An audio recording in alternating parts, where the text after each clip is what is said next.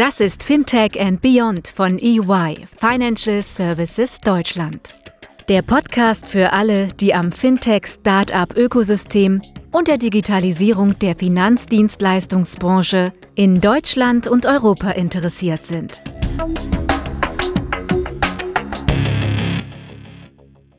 Willkommen, liebe Hörer, zu einer ganz besonderen Episode des EY Fintech and Beyond Podcast. Ich kann es kaum glauben, dass wir uns bereits wieder am Ende eines weiteren ereignisreichen Jahres befinden und demnächst eine frische, neue Seite eines ungeschriebenen Kalenders aufschlagen.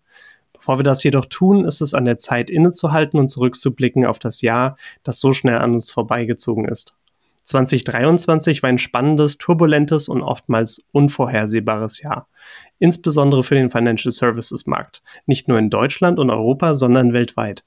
2023 hat uns erneut aufgezeigt, dass wir in einer immer stärker vernetzten Welt leben, in der große Entwicklungen selten isoliert auftreten, sondern uns immer mehr auf einer globalen Ebene beeinflussen. Manchmal ist der beste Weg, um vorwärts zu kommen, einen Blick zurückzuwerfen, um zu verstehen, wo wir waren und wo wir jetzt stehen.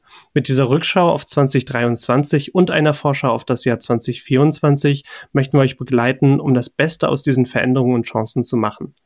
In dieser Episode widmen wir uns jenen prägenden Themen und Geschehnissen, die dieses Jahr im Financial Services Umfeld bestimmt haben.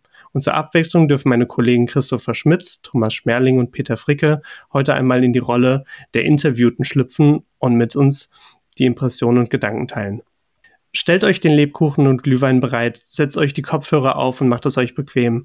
Lasst uns gemeinsam zurückblicken auf ein Jahr voller Fortschritt, Veränderung und Innovationen, Bereich Fintech und darüber hinaus. Mein Name ist Marius Münzel und dies ist unser Jahresrückblick von EY Fintech and Beyond. Herzlich willkommen.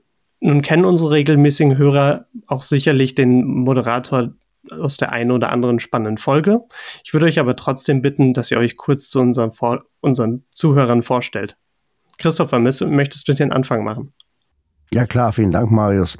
Ja, ähm, hallo alle liebe Hörer, ich bin Christopher, bin Partner bei äh, EY schon seit na, guter Zeit, zwölf Jahre mittlerweile. Äh, bin dort im Financial Service Bereich, leite das Transaction Strategy and Execution Team in Deutschland. Fintech ist so eines meiner Hobbys. Ähm, ich habe das dann aber auch zum beruflich äh, Weiterentwicklung, bin da jetzt der EY Fintech Lead für Deutschland und auch für Europa und auch noch Innovation Leader im, im äh, Strategy and Transaction Bereich. Freut mich hier zu sein. Peter, du bist dran. Vielen Dank. Ja, auch herzlich willkommen von meiner Seite. Ja, ich bin Associate Director im EMEA Fintech Business Development Team und beschäftige mich zwar bei EY erst seit kurzem mit dem Thema, aber blicke auch zurück auf eine ja, langjährige Erfahrung im Bereich Venture Capital, uh, Private Investments, Startups, Fintechs und deswegen auch das Thema sehr nah an meinem Herzen. Thomas, willst du gerade weitermachen? Ja, sehr gerne, Marius. Vielen Dank. Äh, mein Name ist Thomas. Ich bin im Team von Christopher, bin Senior Manager bei EY Parthenon und wie ihr sicherlich gehört habt, ähm, für unsere wunderschönen Podcasts rund um das Thema Versicherungen zuständig. Perfekt. Vielen lieben Dank euch. So, Peter, du bist jetzt vor fast genau einem Jahr zu uns gestoßen und hast seitdem im Podcast direkt tatkräftig unterstützt. Möchtest du uns daher mal 2023 aus Sicht unseres EY Fintech and Beyond Podcasts kurz einordnen? Klar, sehr gerne, Marius. Ja, wir haben uns in diesem Jahr mit unseren Gästen zu zahlreichen neuen und noch aktuellen Entwicklungen unterhalten. Dabei ist vor allen Dingen zu beobachten, dass diese Entwicklungen nicht nur immer diverser werden, sondern auch zunehmend so Crossover-Themen zwischen Fintech und angegliederten Bereichen in den Vordergrund rücken. So hatten wir Folgen von Open Banking und der Banking Transformation im Allgemeinen, über aber auch Seitenthemen wie Mental Health, Social Investing, Quantum Computing und ESG, aber auch die Bankgewohnheiten der Generation Z und das Thema Gaming in der Versicherungsbranche haben wir mit zahlreichen Themen und interessanten Gästen diskutiert. Dem gesamten Themenkomplex Tokenisierung von Real-Life-Assets wird wir gleich mehrere Episoden, um dieses aktuelle Thema von unterschiedlichsten Seiten und über die verschiedenen Assetklassen hinweg zu beobachten. Zudem gibt es noch eine Neuerung auch in diesem Jahr, haben wir unsere Zuhörer verstärkt, zumindest akustisch mit auf die Reise genommen und Live-Impressionen von diversen Konferenzen und Festivals wie der OMR, Finance Forward oder auch dem Impact Festival eingefangen. Klasse, vielen lieben Dank dir, Peter. Christopher, du bist ja jetzt im Grunde Mitbegründer des Podcasts und auch dementsprechend Host seit der ersten Minute. Ähm, hast ja auch schon mehrere Folgen gehostet. Magst du uns eine kurze Einsicht in die Zahlen- und Faktenwelt von unserem Podcast geben und vielleicht unser Team auch nochmal vorstellen? Gerne, Marius, vielen Dank. Ähm, ja, wir haben den Podcast im Mai 2020 ins Leben gerufen. Äh, ich glaube, es war im ersten Lockdown ähm, quasi ähm, mit der Frage, wie können wir denn weiter ähm, am Markt bleiben und mit unseren Kunden, unseren Startups und, äh, ja, und den Themen uns einfach auseinandersetzen. Jetzt dürften wir mittlerweile schon den dritten Geburtstag feiern. Ne? 2023 sind wir und wir haben mittlerweile 65 Episoden, etwa 30.000 Downloads und ja, fast 200 Gäste aus der kompletten Bandbreite des Fintechs-Universums und auch der Financial Service-Industrie bei uns im Podcast begrüßen dürfen.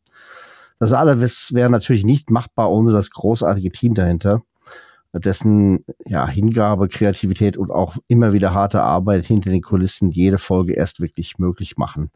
Unser Dank geht erst einmal raus an die Carola Groberg und den Jochen Schmitz aus unserem FSO Marketing Team an die Caroline Peters, den David Peter, den Dominik Hiel, Fabian Tröppner, Jakob Buschtop, Jan Bassler, Jan Rosam, Julia Wissel, Clemens Rudloff und Lukas Heinzel aus den Bereichen Business und Tech Consulting und natürlich an das Fintech-Team rund um Andreas Wittkop, Anke Pavel, Anna Lange, Daniel Mollis und den Teilnehmern der heutigen Folge, Peter Fricke, Thomas Schmerling und Marius Münzel. Ja, vielen Dank dir, Christopher. Ich würde dann auch direkt mit dir weitermachen und ähm, anschließend auch gerne mit dir, Peter, ähm, gerne ergänzen.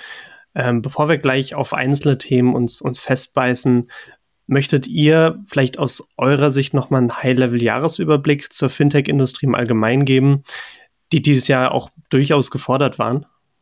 Ja, absolut. Ich glaube, es war ein sehr anspruchsvolles Jahr, ähm, wenn man so auf die letzten, auf die letzte Jahrzehnt äh, Fintech zurückschaut. Wir hatten äh, ein sehr schwieriges Makroumfeld äh, mit der hohen Inflation, äh, dem Zinsumfeld, in dem die Zinsen signifikant gestiegen sind über die letzten Monate und Jahre. Ähm, das wiederum hat natürlich geführt dazu, dass wir ein gewisses Maß an Funding Crunch hatten und auch äh, Abwertung letztlich der, der einzelnen Startups.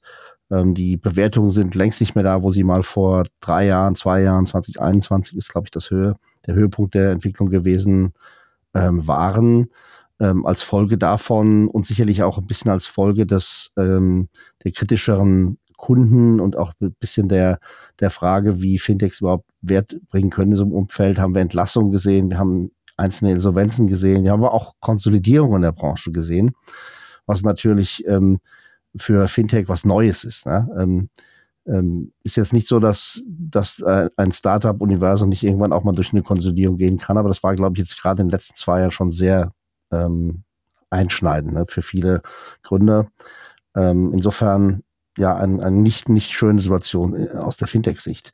Wir haben dann natürlich auch im Bankenumfeld auf der Financial Service-Seite äh, Dinge gesehen, die wir vorher so äh, nicht in dieser Größenordnung gesehen haben, wie beispielsweise den Zusammenbruch der, der Credit Suisse im März, ne, der, mit der einfach eine große Marke auch im Markt verschwunden ist in der entsprechenden Übernahme durch die UBS. Wir haben Ähnliches auf der Fintech-Seite gesehen in, mit der Silicon Valley Bank, ähm, die im März ähm, zusammenbrach und ähm, auch so ein bisschen die Frage stellte, wie wird denn in Zukunft äh, das Fintech-Universum weiter gefundet? Die Silicon Valley Bank war ja da relativ aktiv.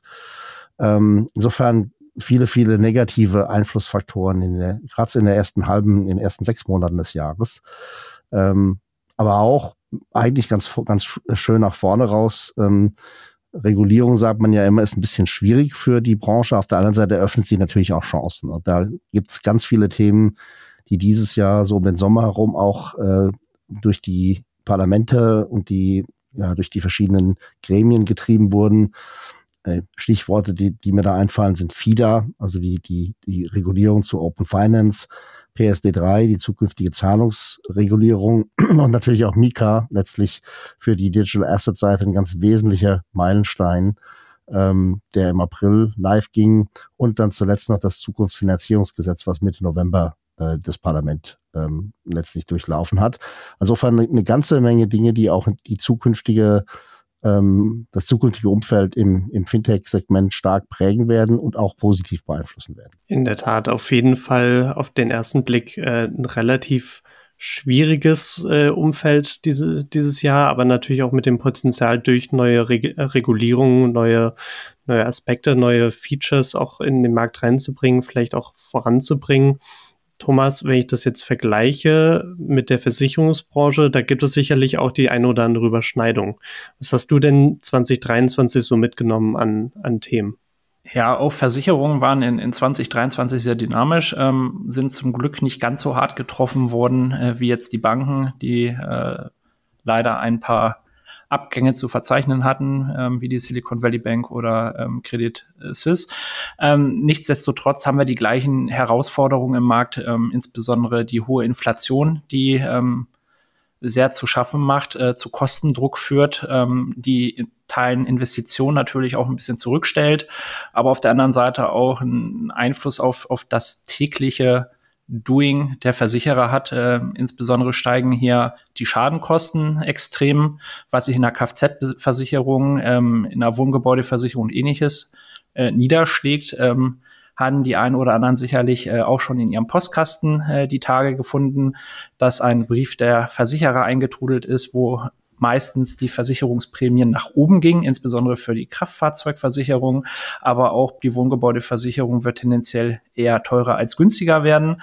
Ähm, das Thema Zinsen schlägt auch überall rein, insbesondere auch in die Lebensversicherung, da in Teilen auch positiv, nachdem man ja jahrzehntelang eine Durststrecke hatte ähm, und eigentlich ähm, mit den Staatsanleihen nicht wirklich profitabel operieren konnte, ähm, entwickelt sich das jetzt positiv. Das heißt, das nimmt den Druck ein bisschen raus. Sieht man auch in der Marktfolge, dass die Diskussionen um Lebensversicherungen, Run-off-Geschäfte ein bisschen abgeflacht haben. Das war ja vor ein paar Jahren noch ganz anders. Da war das das Hype-Thema.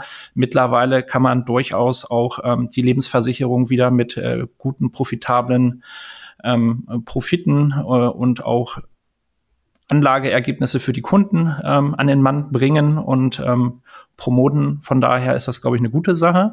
Ähm, bringt aber auch andere Herausforderungen wieder mit. Ähm, wie geht man mit seinen Portfolien um? Das sind, glaube ich, so die Herausforderungen, die auch in die nächsten Jahre ein bisschen reingeht.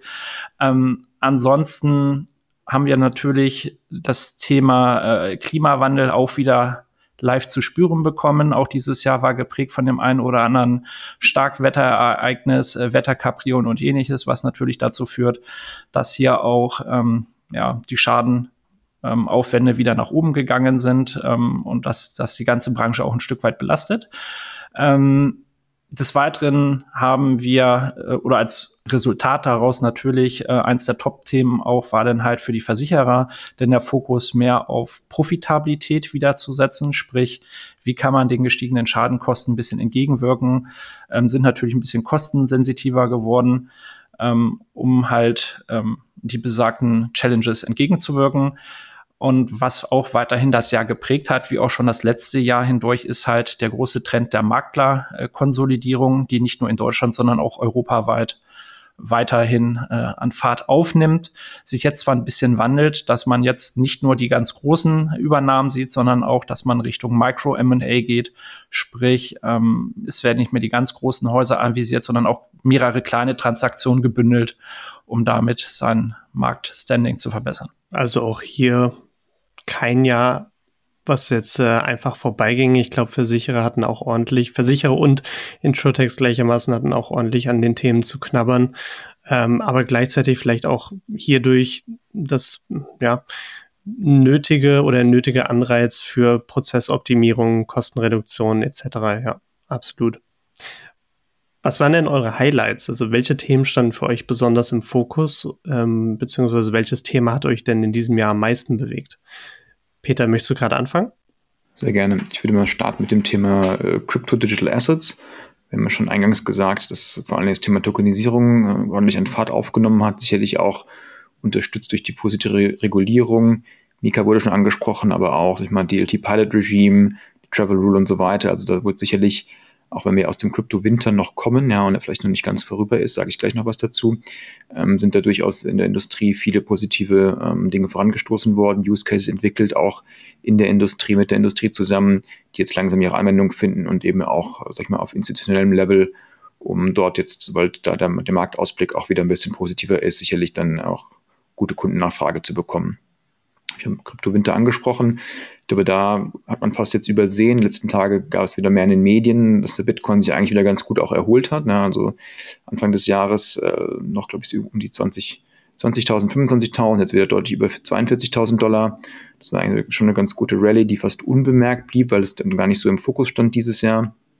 Von daher sicherlich ganz spannend, was da auch ähm, dann für 2024 ähm, draus entstehen kann. Ähm, nicht zuletzt ja auch seinen 15-jährigen Geburtstag dieses Jahr gefeiert, also wird er vielleicht auch da ein bisschen erwachsen. Und von diesen ganz großen Kurskapriolen der letzten Jahre, dass es dann eher ähm, ja, Kurscharts gibt, die eher auch an andere Assetklassen erinnern. Zweites Thema ist so der ganze Bereich Embedded Finance, da aber gar nicht so sehr so der Bereich, den wir schon ganz gut kennen, Buy Now Pay Later, sondern vor allen Dingen auch mit den, mit den Makrotrends, die wir gesehen haben, hohe Inflation, hohe Energiekosten, wurde das Thema ganz gut genutzt, um auch so das Thema Financial Inclusion weiter nach vorne zu treiben. Soll heißen, ähm, es wurden ja, Dienstleistungen, Lösungen angeboten im Versicherungsbereich, aber auch in der Finanzierungskette, die es im Prinzip ähm, Gruppen ermöglicht, die vielleicht sonst nicht so einen guten Zugang haben zu Finanzdienstleistungen, ähm, dass sie da ihre speziellen Situationen berücksichtigt finden und dann eben doch auch Zugang bekommen zu Krediten oder ja, zu, zu Versicherungsleistungen. Und deswegen da die Verbindung mit dieser Cost of Living Crisis, wie dann sozusagen auch ähm, so ein innovatives Thema wie Embedded Finance, Embedded, Embedded, Embedded Lending dazu beigetragen hat, dass äh, ja, mehr Personen, mehr Unternehmen, aber auch an der finanziellen äh, Wertschöpfung teilnehmen können. Vielleicht zu guter Letzt ist auch ein bisschen durch die Makrotrends ein bisschen äh, in den Hintergrund gerückt. Ähm, das ganze Thema ähm, rund um ESG, Sustainable Finance, sicherlich ein Thema, was stark ähm, eher in der Öffentlichkeit einen Push hatte, ist das Thema Bio Biodiversity. Sehen wir jetzt im Fintech-Umfeld noch nicht so ganz die Schnittmengen, aber da wird sicherlich noch was kommen. Und ich glaube, da angeschlossen auch das ganze Thema so regenerative Businessmodelle, Circular Economy, ähm, wird dann hoffentlich auch wieder mehr ähm, Einzug finden in den, in den allgemeinen Fokus. Ähm, genau. Vielen lieben Dank dir, Thomas. Was, was war denn bei dir auf dem Schirm? Was hat dich denn besonders beeinflusst? Das sind eigentlich gleich mehrere Themen. Ähm, ich glaube, zu dem einen werden wir mit Sicherheit auch noch bei äh, Christopher kommen. Äh, deswegen versuche ich das etwas kürzer zu halten. Eins der Themen, die alle im Moment umtreibt, ist Generative AI und der Boom, der daraus entstanden ist. Ähm, jede Firma sagt jetzt, sie macht irgendwas mit AI, ob sie es tut oder nicht, lasse ich jetzt mal offen. Ähm, aber das verkauft sich halt ganz gut. Aber was halt spannend ist, dass sich jetzt halt auch reale Use Cases in diesen Branchen materialisieren. In, in Teilen auch einfach durch den Kostendruck getrieben, dass man halt hingeht und sagt, wie können wir Prozesse effizienter, besser, schneller und bunter ähm, gestalten. Ähm, sei es jetzt irgendwie in, in Richtung ähm, Kunde oder sei es jetzt auch in dem ähm, ja, Backend-Bereichen, also sprich äh, im Betrieb und, und den operativen Einheiten, wo sowas dann halt auch genutzt werden kann, um halt Prozessverbesserung äh, und Geschwindigkeit und, und, Kosten rauszunehmen. Oder halt auf der anderen Seite auch ganz wichtig halt ähm, Bearbeitungsrückstände, die ja auch äh, leider existieren, ähm, ein Stück weit zu reduzieren. Ähm, ein Thema, das, glaube ich, dieses Jahr ähm, wieder mal sehr hoch im Kurs war, wahrscheinlich noch höher als im letzten Jahr, wo wir ja auch äh, schon unsere Cyber Insurance Folgen zu abgedreht haben. Da haben wir das Thema Cyber Warfare ein bisschen bin angerissen und gesagt, okay, wie sieht das damit eigentlich aus? Ähm, so mittlerweile kommt man ja leider in die, ähm, ja, wie soll man sagen, in die Region, äh, wo es Realität geworden ist, dadurch, dass wir immer noch einen, einen Krieg in der Ukraine haben, äh, dass wir innere Unruhen in, in Israel und, und in Gazastreifen haben. Das heißt, das Thema Cyberversicherung ist ähm, aktueller denn je und birgt, glaube ich, auch mehr Risiken als vielleicht noch vor ein paar Jahren. Und ich würde mal vermuten, dass sich das auch die nächsten Jahre so weiterentwickeln wird. Kommen wir mal zu den positiven Seiten. Äh, das soll ja eine Weihnachtsfolge werden und damit ja nicht nur Trübsal blasen. Ähm, das Thema Mental Health ähm, gewinnt ein bisschen an Fahrt. Das heißt, ähm, jahrelang wurde so ein bisschen das Thema unter den Tisch gekehrt, aber mittlerweile gibt es hier ganz tolle Angebote, ähm, schon präventiv auch einzugreifen äh, mit Claire and Me und anderen tollen Partnern, die wir hatten. Also, dass man gar nicht möglicherweise erst in die Situation kommt, äh, durch Burnout oder sonstigen psychischen Belastungen in diesen Zustand zu verfallen, ähm, finde ich eine, eine sehr gute Entwicklung, dass hier auch mehr in, in Prävent Prävention gemacht wird und dass dieses Thema auch adressiert wird. Ähm, und was mich persönlich auch so ein bisschen umtreibt, ähm, auch zu unserem Podcast, der wahrscheinlich nach dieser Folge äh, erscheinen wird, das ist noch derzeit in Klärung, ähm, ist das ganze Thema agile Transformation. Die treibt die Versicherungsbranche gerade extrem rum. Ähm, unter dem Stichwort zusammengefasst, wie verändern sich die Strukturen der Versicherer von New Work bis hin zur Agilität. Ähm, da sind viele Häuser gerade dran, äh, in unterschiedlichen Stadien äh, und unterschiedlich erfolgreich. Wird sicherlich eine spannende Folge, wollen wir jetzt auch nicht zu viel zu spoilern. Klasse, vielen lieben Dank, Thomas. Christopher, Thomas hat es ja auch schon ein bisschen angeteasert. Äh, ich glaube, wir kommen alle nicht um das Thema künstliche Intelligenz herum. Ähm, sicherlich dementsprechend auch bei dir auf dem Tisch. Neben dem Thema hast du vielleicht auch noch das eine oder andere, auf was du eingehen willst. Wie sah es denn bei dir aus? Ja klar, ich glaube, äh, wer heute in diesem Jahr Gen AI als Begriff nicht, nicht aufgenommen hat, der, der hatte schon irgendwie eine Wahrnehmungsschwäche. Ähm, ich glaube, es ist immer ganz interessant, man kann die rechenintensiven Anwendungen, ja, da kann man immer sehen, äh, am Preis der aktuellen Grafikkartengeneration, ähm, wie denn tatsächlich die Entwicklung ist. Ne? Und man sieht, äh, die aktuelle Grafikkartengeneration, äh, schöne Grüße an alle Gamer da draußen, ähm, ist kaum erschwinglich. Ne? Die ist teurer denn je, äh, über den wieder mal über den über den äh, empfohlenen Mindestpreisen im Markt. Ähm, das hatten wir zuletzt bei dem Krypto-Boom. Ne? Jetzt haben wir es wieder bei dem Gen AI-Boom.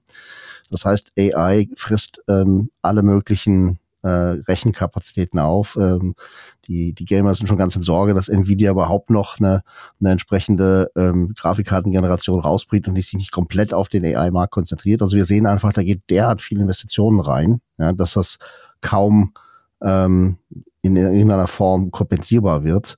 Und wir werden da sicherlich in einem massiven ähm, Zuwachs an Funktionalität sehen. Was ich ganz spannend fand, war, dass es auch schnell ging. Ne? Also auch so eine Technologie, die unglaublich schnell äh, adaptiert wurde. Sie ist natürlich auch leicht zugänglich über die Chat-GPT-Themen, äh, die wir alle mal begonnen haben, äh, begonnen haben zu nutzen, über die Bildgenerierung, die jetzt mittlerweile fast überall eingesetzt wird.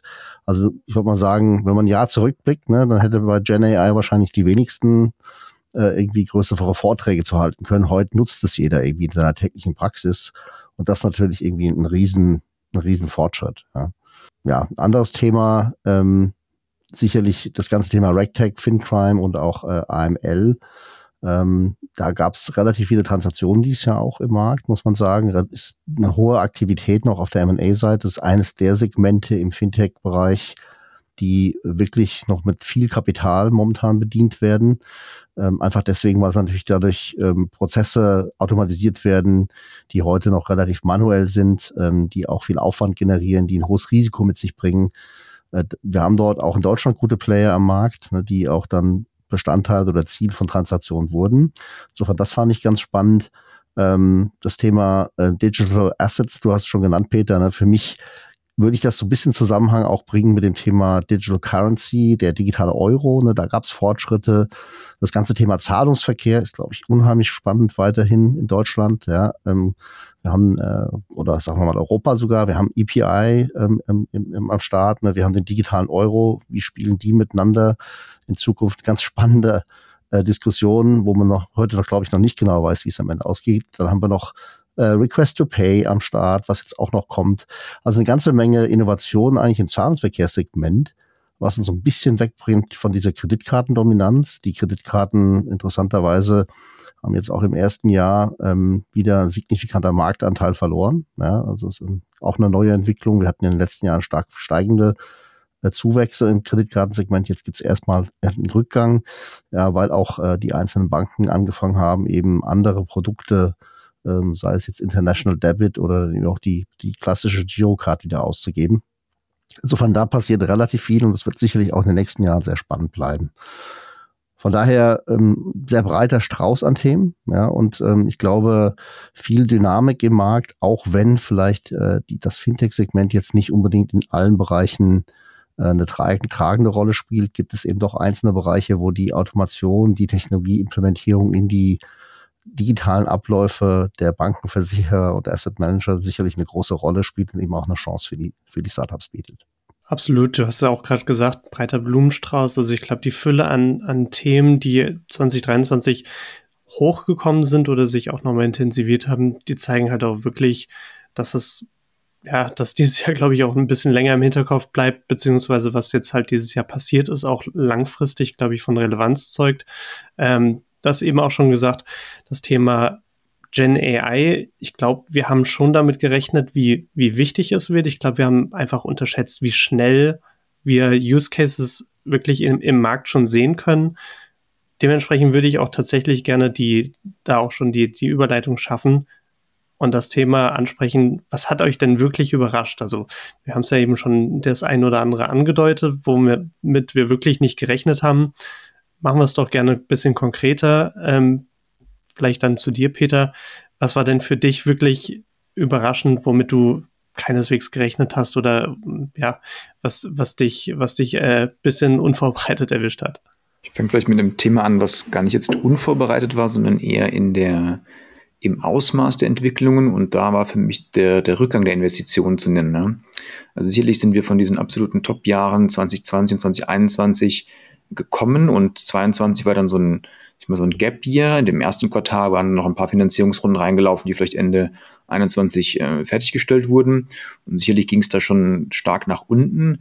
Aber ich sag mal, dass die Anzahl der Deals, die war eigentlich noch relativ konstant zum Jahr ähm, 21. Und ich glaube, was jetzt dieses Jahr nochmal dazugekommen ist, dass die Investitionen in der Höhe nochmal sich fast halbiert haben, teilweise bis zu 60, 70 Prozent, aber eben auch der An die Anzahl der Deals deutlich reduziert wurde. Also ich finde, man kann so Parallelen ziehen zur, zum Anfang der Corona-Krise, also so Q1, Q2 2020, als die VCs ja immer noch auch viel Dry Powder hatten und das investieren wollten. Was haben sie gemacht? Sie haben eigentlich fast gleichmäßig investiert, aber eben auf mehrere Unternehmen gesetzt. Das heißt, die, die, die Average Ticket Sizes wurden ein bisschen geringer, aber im Endeffekt wurden immer noch relativ viele Unternehmen gefundet. Und ich glaube, das war die große Veränderung jetzt, sag ich mal, zur neuen oder weiterführenden Krise, jetzt, die wir Anfang dieses Jahr dann gesehen haben, dass neben dem, dem Funding-Volumen insgesamt eben auch die Deals ähm, sehr stark nach unten gegangen sind und die Investoren sich eben sehr, sehr genau anschauen, welche Unternehmen fanden sie, wie sind das mal die, die Wetten, die sie schon am Markt platziert haben, wie performen die im aktuellen Umfeld, um da auch noch ein bisschen Cash in der Hinterhand zu halten, um da vielleicht dann die Gewinner, die aus dieser Krise hervorgehen oder zumindest potenziellen, dann nochmal weiterfanden zu können und nicht so viele neue ähm, Deals einzugehen. Was ich da insgesamt für jetzt den europäischen und deutschen Markt ein bisschen schade finde, dass das doch dazu geführt hat, dass Europa bei den globalen großen Runden, wenn man sich also die Top 10 pro ähm, Stage anschaut, wirklich kaum noch eine Rolle spielt. Das ist dann nochmal noch so eine Unterscheidung, dass auch Europa da hinter USA und auch Asien nochmal weiter zurückliegt. Ich glaube, da gab es außer Bank, Swan und Solaris wirklich wenige Runden, die so über 30, 40, 50 Millionen waren. Ähm, insgesamt gab es sicherlich eine große Verunsicherung ähm, im Markt, auch durch in dieser Zeit, nicht zuletzt natürlich auch durch solche Effekte verstärkt wie, wie Silicon Valley Bank und so weiter. Was ich wiederum positiv fand, ist, wie professionell dann doch die Investoren auch mittlerweile mit solchen Krisen umgehen. Also ich glaube, wenn es den, den langen ähm, Ausblick wagt, sozusagen von der New Economy Bubble, wo wir zum ersten Mal so ein bisschen Aufkommen von Venture Capital auch in Europa und Deutschland gesehen haben, über Financial Crisis und so weiter, die, die Krisen, in, die wir dazwischen gesehen haben, können die jetzt schon, sage ich mal, sehr gut in diesen Krisenmodus ähm, fahren und haben dann die entsprechenden äh, Mechanismen und, und, Werkzeuge am Start, um auch dann recht schnell gegenzusteuern. Also das ist eigentlich ein positiver Ausblick, dass diese Resilienz im Ökosystem doch deutlich zugenommen hat. Ich noch einen Aspekt lokal. Ähm, ich finde, die, die Konsolidierung, die wir bisher gesehen haben, die ist noch recht überschaubar. Sicherlich, da gibt es so ein paar Deals wie eine Penta Quanto, Pliant und Friday Finance. Aber ansonsten bahnt sich da vielleicht einiges an, aber es hat noch nicht, ist noch nicht ganz materialisiert worden. Und das bringt mich dann zum letzten Punkt, dass aus meiner Sicht so die Zeit der Corporates und der Strategen wahrscheinlich noch bevorsteht. Also auch da könnte man ja meinen, das sind sehr gute Lösungen im Markt. Fintechs haben mittlerweile sehr viele Kunden auch ähm, akquirieren können. Warum da nicht, sag ich mal, Corporates und Strategen nicht jetzt stärker zugreifen ähm, in einer Zeit, wo, sag ich mal, die Deals vermeintlich günstiger zu haben sind als vielleicht noch vor zwei oder drei Jahren. Also das ist, denke ich, sicherlich auch ein Aspekt, der ähm, mich freudig in 2024 blicken lässt, was wir da noch sozusagen an weiterer Konsolidierung und Aktivitäten auch von großen FS-Playern Playern im Markt sehen werden. Ja, Peter, ich, ich würde mal direkt übernehmen, weil ich glaube, da würde ich gerne ansetzen. Meine, meine Sicht auf die Dinge, dass eigentlich der Markt auch im Fintech-Segment einfach reifer geworden ist. Ne? Wir haben, wir haben äh, mittlerweile zehn Jahre Fintech auf der Uhr, ne? wenn man, wenn man so zurückschaut. Ähm, und wir finden einfach mittlerweile einige sehr etablierte Unternehmen, ne? wie die, ähm, die Neobanken, äh, einige große Technologiedienstleister, die teilweise auch schon akquiriert wurden ne, von, von Strategen. Ich glaube, da ist einfach die, die Bewegung ähm, der Fintech, des Fintech-Marktes ging halt so ein bisschen auch in diese Richtung Technologiedienstleister, viel B2B.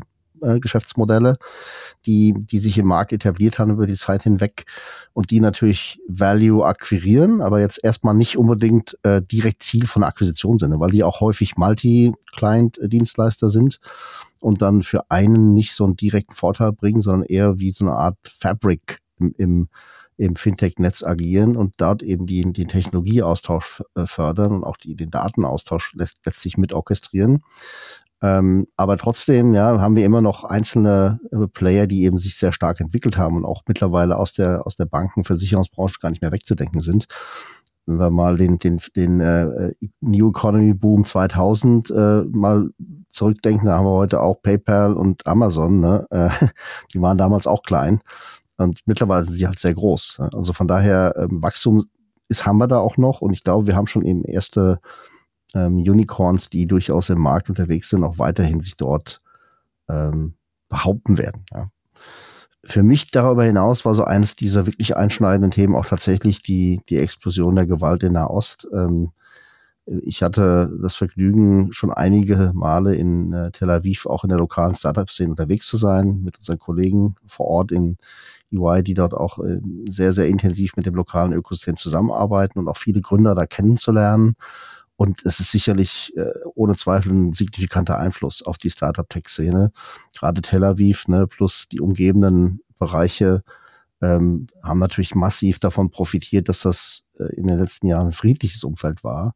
Da werden wir sicherlich dieses Jahr ganz andere äh, Zahlen und Dinge erwarten. Ähm, und da wird es auch ein Lag geben ne, in der Gründergeneration ähm, wie wir das aus Israel gewährt, äh, eigentlich gewohnt sind. Ne? Das Zweite ist ähm, nochmal eigentlich, was wirklich so für mich beeindruckt war, eben dieses Durchstarten von Gen AI in allen Bereichen. Ich habe es vorhin schon kurz erwähnt, diese unglaublich schnelle Entwicklung eben von Konzepten, ersten Language-Modellen hin zu realen Anwendungen, die auch ähm, gar nicht mal so sehr äh, kompliziert in, im, im User-Interface sind, sondern einfach einen direkten Mehrwert auch generieren. Das ist schon das ist schon beeindruckend. Ja. Und ähm, da werden wir sicherlich noch deutlich mehr sehen. Ähm, wir werden auch da wieder durch ein kleines Tal der Tränen gehen, wie immer, ne, bis es dann in allen operativen Anwendungen angekommen ist. Aber es birgt einfach ein sehr großes Potenzial nach vorne. da würde ich gleich mal eingreifen, weil die beiden Themen, die ihr aufgegriffen habt, ähm, die haben mich auch so ein bisschen rumgetrieben. Also zum einen fand ich es positiv überraschend, so muss man es tatsächlich sagen, ähm, wie AI halt so, so, so ein äh, Rocket Start hingelegt hat. Weil anfangs war die Skepsis sehr groß. Die ersten ähm, nennen wir sie mal Bedenkenträger, haben sich dann zu Wort gemeldet. Wie sieht denn das mit Datenschutz aus? Weil ChatGPT ist ja nur in der USA und Kundendaten oder sonstige Sachen dürfen wir da nicht mehr hinschieben. Und äh, da gab es, glaube ich, so gefühlt im ersten Halbjahr ziemlich viel Diskussionen drum, bis dann halt die, die lokalen oder On-Prem und sonstigen äh, Chat-GPT oder GPT-Lösungen halt dann ähm, hochkamen, so dass jetzt halt auch die breite Masse das einsetzt, ohne jetzt ähm, nur über Bedenken und Risiken zu sprechen, sondern auch die Chancen sieht und diese umsetzt. Ähm, was Peter gesagt hat, ähm, finde ich auch ein ziemlich markanter Einschnitt, der den Markt getroffen hat und, und was da auch so ein bisschen überraschend war, ähm, wie schnell da auch einige Firmen darauf reagiert haben. Ne? Also nicht nur von den Investorenseiten, sondern auch von den äh, Startups, kann man nicht mehr sagen, eher Scale-Ups, ähm, dass jetzt zum einen die, ähm, die Investoren nicht mehr nur auf, auf Topline-Growth gucken, sondern auch ähm, wir übernehmen eher nur profitable Unternehmen und dann halt auch große Player umgeschwenkt haben, sei es jetzt irgendwie ein WeFox oder ein Clark und da dann halt auch das schnell adaptiert wurde von, ähm, von nur Wachstum, Wachstum halt auch hin auf Profitabilität. Ähm, also das ist, glaube ich, sehr äh, professionell umgesetzt worden und, und dieses Umschwenken hat dann auch sehr schnell stattgefunden auf beiden Seiten. Ähm, fand ich sehr beeindruckend und überraschend. Ähm, was gab es sonst noch, was ich ähm, ein bisschen verwunderlich fand? Ähm, war zumindest ähm, für die, die es nicht wissen, könnt ihr irgendwo mal nachlesen. Wir machen immer irgendwelche äh, Global Customer Studies, wo so verschiedenste Kundengruppen analysiert werden und ähm, da wurde denn global mal so das Stimmungsbild abgefragt und in 2020 bis naja, 22 war eigentlich so Sustainability ähm, Nachhaltigkeit, äh, wie man das Kind auch immer nennen mag, ESG, äh, ganz oben in der Prioritätenliste. Und das ist jetzt relativ abgesackt, nicht mehr auf Platz eins, auch nicht mehr auf Platz zwei, sondern eher auf Platz drei wenn ich es richtig in Erinnerung habe, weil jetzt halt auf der einen Seite, äh, surprise, surprise, das Thema Gesundheit noch mehr Fahrt aufgenommen hat. Das ist jetzt auf Platz zwei gestiegen und auf Platz eins ging es jetzt eigentlich eher um das äh, Affordability, was eigentlich eher meint äh, Kostensensitivität auch auf Kundenseite. Sprich, jetzt geht der Trend eher hin, auch durch die Inflation getrieben, ein Stück weit. Äh, Peter hat es auch genannt, hier ähm, Crisis äh, ähm, Cost of Living, ähm, Energiepreisexplosion und so weiter und so fort. Das heißt, ähm, das Preisbewusstsein ist stärker ausgeprägt und die Krise zeigt dann wieder, das schlägt dann halt auch ähm, die guten Ambitionen. Hoffen wir mal, dass sich das im nächsten Jahr ein bisschen beruhigt und auch wieder umkehrt und umschlägt, da ich äh, das Thema Nachhaltigkeit nach wie vor für sehr wichtig und aktuell halte. Und ich glaube, was viele im Markt sehr überrascht hat, äh, war die Ankündigung, dass die ähm, Barmenia-Versicherung und die Gotha planen zu fusionieren, dort auch schon Gespräche geführt haben und dieses im nächsten Jahr operationalisieren wollen würden. Ähm, ich glaube, das hat die meisten eiskalt erwischt, ähm, da gerade die Fusion von Versicherungsunternehmen nicht so häufig ist im Vergleich zu Banken oder, oder in Startup-Segmenten. Vielen lieben Dank, Thomas. Ja, ich glaube, ähm, wir haben jetzt auch tatsächlich eine Fülle auch an Themen, die, sag ich mal, hätten wir uns, wir haben uns ja tatsächlich letztes Jahr ähm, schon mal zum Jahresrückblick getroffen und auch in die tief in die Augen geguckt, was wir denn für nächstes Jahr erwarten. Ja, ich glaube, da war jetzt auch das ein oder andere Thema dabei, was eben uns äh, ein wenig überrascht hat oder dessen Ausmaß uns vielleicht auch überrascht hat. Wenn wir jetzt dann ja dieses Jahr dann auch nochmal Revue passieren lassen, welche Trends oder welche Geschäftsmodelle zählen denn aus eurer Sicht so zu den Gewinnern und, und welche Bereiche mussten denn dieses Jahr so leicht, zumindest leicht oder vielleicht auch in stärkerem Ausmaß federn lassen? Christopher, fällt dir da direkt einer ein? Ja, also ich glaube, das, äh, was natürlich irgendwie der Elef die Elephant in the Room ist, ne? Banken verdienen wieder Geld. Ja, das ist und zwar offensichtlich äh, nachhaltig, wenn man sich die Bilanzen und die, die Pressekonferenzen der Quartalsberichte anschaut. Ähm, das ist natürlich dem Zinsumfeld geschuldet und manches Mal ähm, auch mit interessanten Geschäftsmodellen hinterlegt. Ja, Deposits ansammeln, bei der EZB parken, dafür Differenzzins äh, kassieren. Es gehört sicherlich auch irgendwie dazu. Aber trotzdem ist so das Traditional Banking wieder ein bisschen zurück, äh, was glaube ich interessant ist. Ähm, die, insofern kann man sicherlich sagen, Banking hat irgendwie dieses Jahr auch zu den Gewinnern gehört. Selbst wenn wir Krisen und Zusammenbrüche erlebt haben, ist das Traditional Retail Banking, Corporate Banking, hat irgendwie auch eine, eine Renaissance erlebt. Ne? Ähm, glaube ich, weitere Gewinner jetzt mal, wenn man ein bisschen auf die Fintech-Seite geht, sind alle die Geschichten, die Asset Light sind, sprich, wo es kein Balance Sheet zu kaufen gibt. Dort haben wir einen richtigen Boom erlebt. RedTech habe ich vorhin erwähnt, ne, aber auch so typische Software-based Geschäftsmodelle, sei es im, äh, im Compliance-Umfeld oder im, im, äh, in anderen Umfeldern. Gen AI, klar, ist ein großes Thema. Und ähm, ESG, du hast äh, Thomas gesagt, dass die Leute nicht mehr so interessiert sind. Das stimmt schon. Da ist sicherlich ein gewisses Maß an Prioritätsverschiebung gekommen. Trotzdem ist es, glaube ich, immer noch interessant äh, und wird natürlich auch in Zukunft weiterhin das Marktumfeld prägen. Wir haben letztes Jahr schon ja eine ESG-Fintech-Studie veröffentlicht. Da sind wir gerade dran, das Update äh, vorzubereiten und werden es dann Anfang nächsten Jahres publizieren. Und da sieht man durchaus auch, dass da Federn gelassen wurden, aber am Ende auch, dass es trotzdem ein stabiles Umfeld gibt, was ähm, nach vorne raus auch gute Entwicklungschancen bietet. Ähm, die bisschen kritischere Seite, äh, wahrscheinlich muss man schon, obwohl das Thema in Summe sehr spannend ist, die Digital Assets dazuzählen. Wir haben viele Startups gehabt, die so ein bisschen in der Krise waren. Wir haben einige Zusammenbrüche erlebt. Wir haben äh, viel Kämpfen mit den Themen Compliance und Regulation erlebt. Ähm, insofern da ist sicherlich eine gewisse Konsolidierung auch erforderlich gewesen, die aber, so wie wir das im Markt feststellen, auch, auch stattfindet ähm, und dann eben dazu führt, dass die Geschäftsmodelle auch reifer werden nach vorne, was dann auch wieder gut ist. Insofern Turnaround ist da in Sicht, aber da gab es durchaus den einen oder anderen, der auch Probleme hatte dieses Jahr. Bei einer Pay Later haben wir vorhin mal genannt. Ich glaube, es gibt äh, kaum ein Geschäftsmodell, was so schnell implodiert ist wie das, ja, mit den, mit den äh, Zinsniveau. Äh, was nach oben geschossen ist, ist natürlich die, die Vorfinanzierung von Käufen irgendwie nicht mehr so spannend. Also man hat auch da gesehen, dass da ähm, makroökonomische Faktoren eine sehr große Rolle spielen.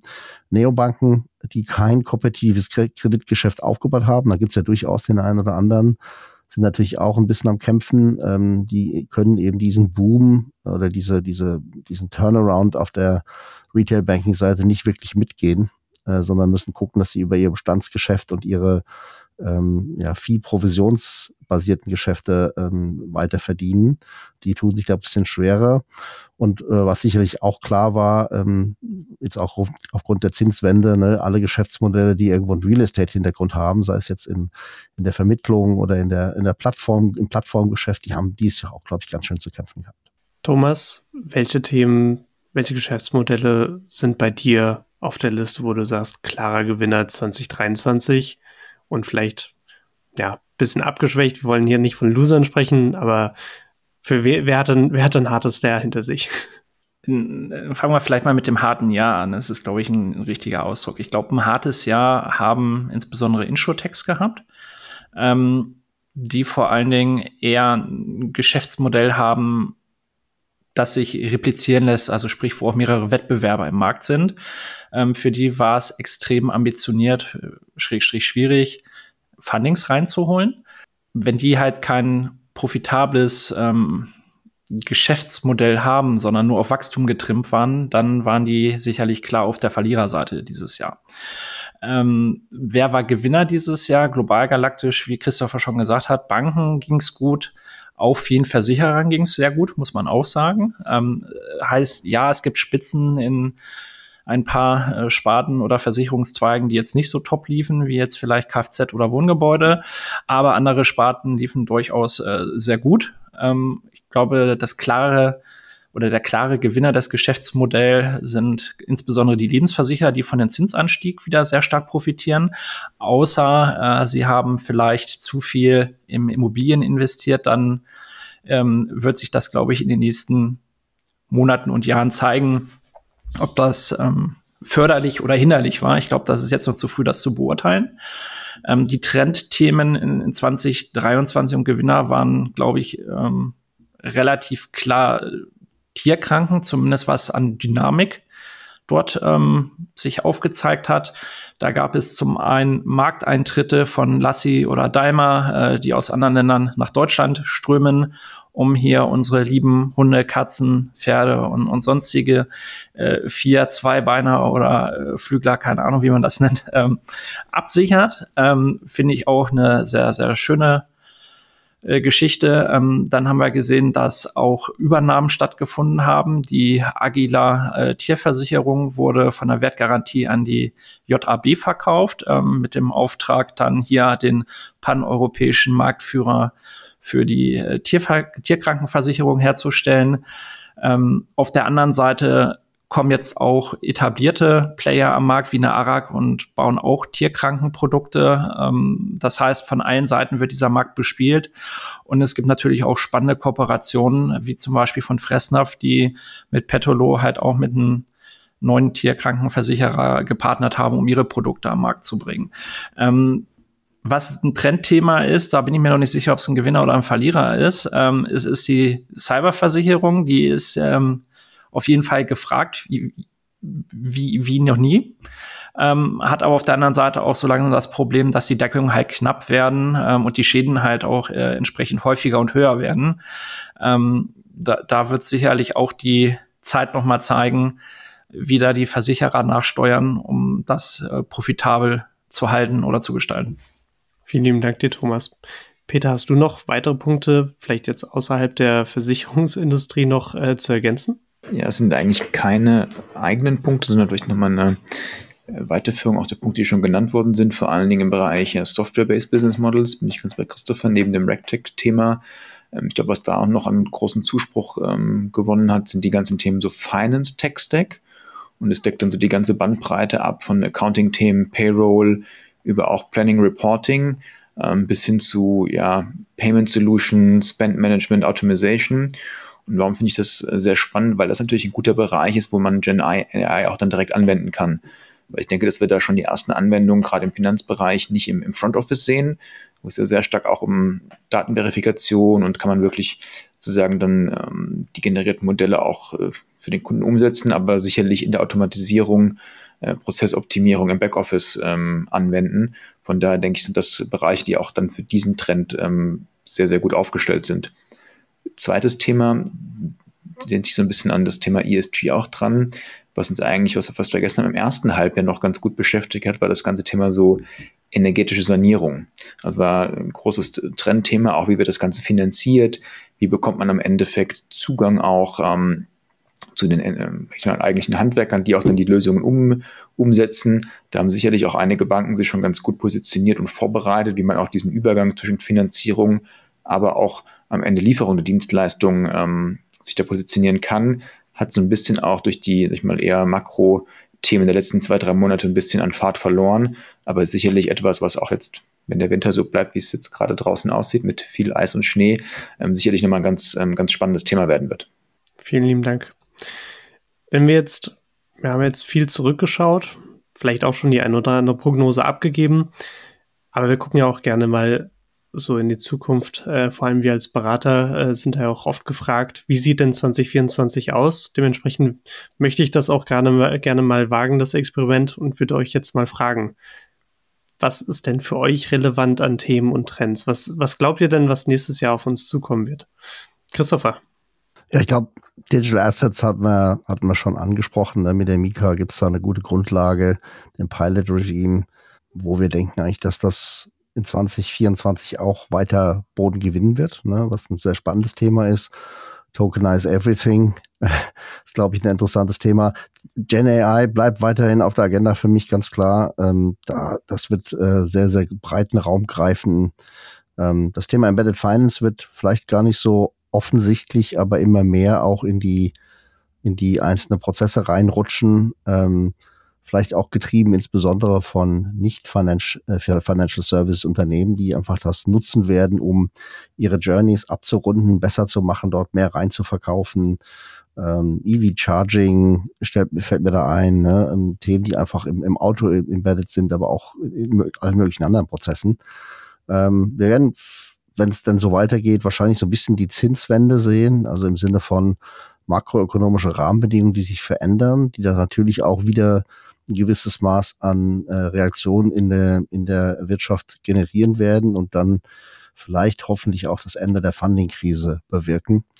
Ähm, und was da vielleicht auch noch ganz wichtig ist, wir haben ja seit Jahren zurückgehende Gründungsanzahlen in den, in den, gerade im Fintech-Segment muss man sagen, da hatten wir ja lange Zeit einen sehr, sehr starken Boom. Da hat es jetzt in den letzten Jahren echt wenig, wenig Bewegung gegeben. Und wenn natürlich hier die Zukunft auch wieder rosiger ist und äh, mehr Funding zur Verfügung steht, dann ist ja auch die Hoffnung da, dass einfach wir wieder mehr ähm, Gründungen sehen werden. Vielen lieben Dank, Christopher. Machen wir doch mal direkt weiter. Thomas, was glaubst du, kommt auf uns nächstes Jahr zu? Ich glaube, da kommt eine ganze Menge auf uns zu. Ähm, vielleicht fangen wir mal an. Vorhin habe ich es ja so ein bisschen äh, kritischer bei euch gesagt, ESG ist jetzt vielleicht nicht immer unbedingt Topic Nummer eins bei den Kunden. Ähm, ich glaube aber durchaus auf Versichererseite wird das Thema im nächsten Jahr durchaus sehr spannend werden. Ähm, insbesondere da ja die CSRD äh, ab 24 in Kraft tritt. Sprich, ähm, hier wird das Non-Financial Reporting um die Nachhaltigkeitsaspekte ergänzt.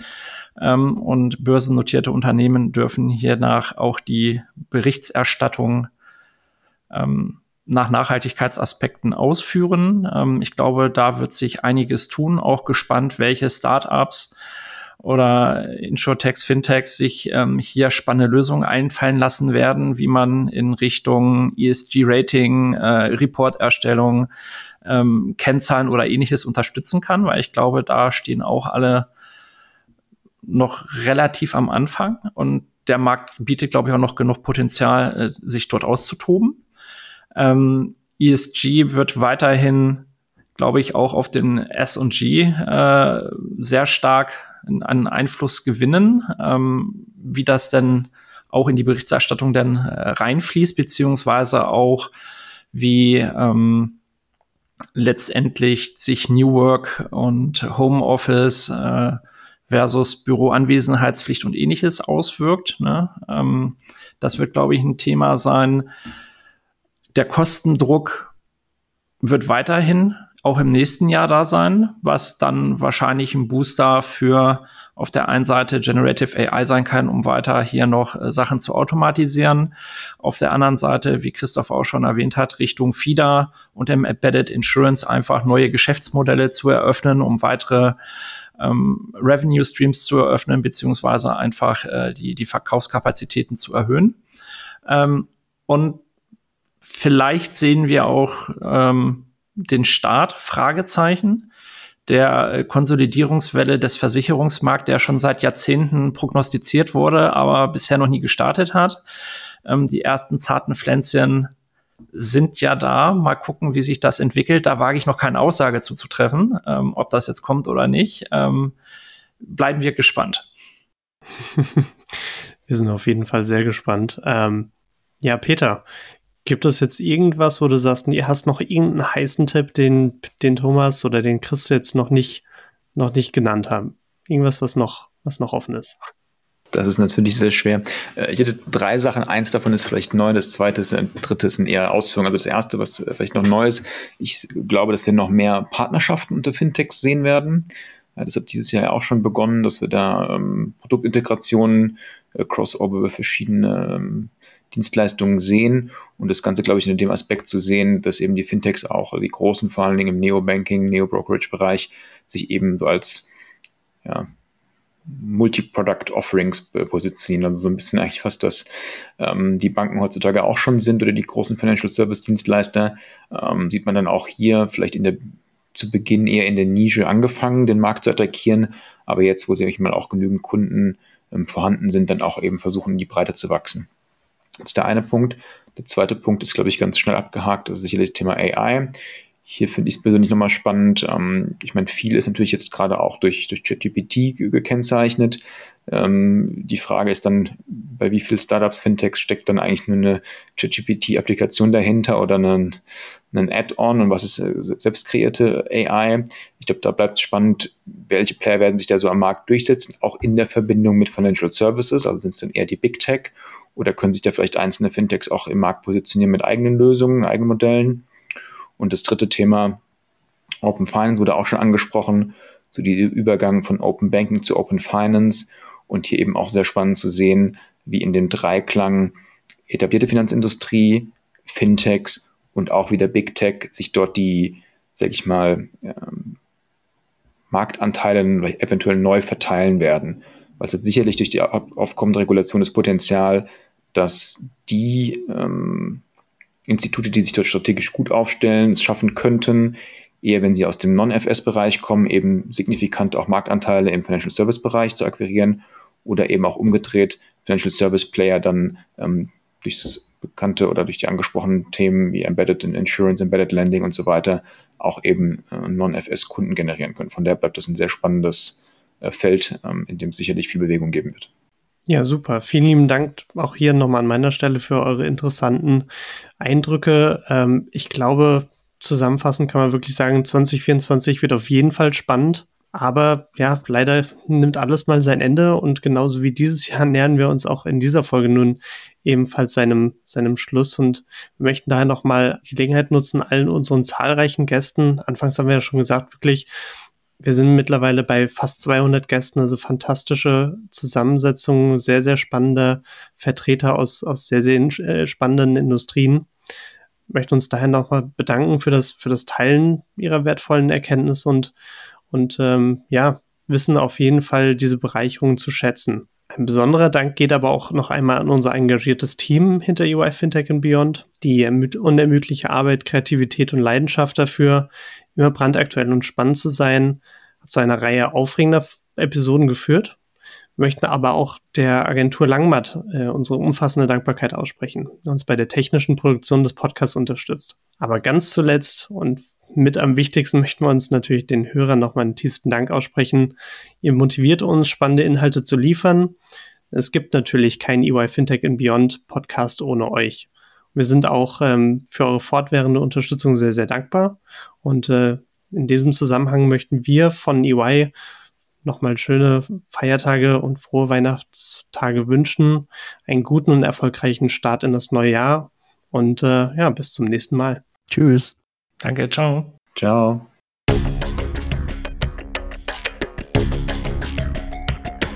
Das war Fintech and Beyond von EY Financial Services Deutschland.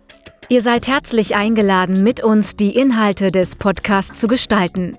Meldet euch einfach unter der E-Mail-Adresse eyfintechandbeyond.de.ey.com mit Feedback, Vorschlägen oder sonstigen Anregungen.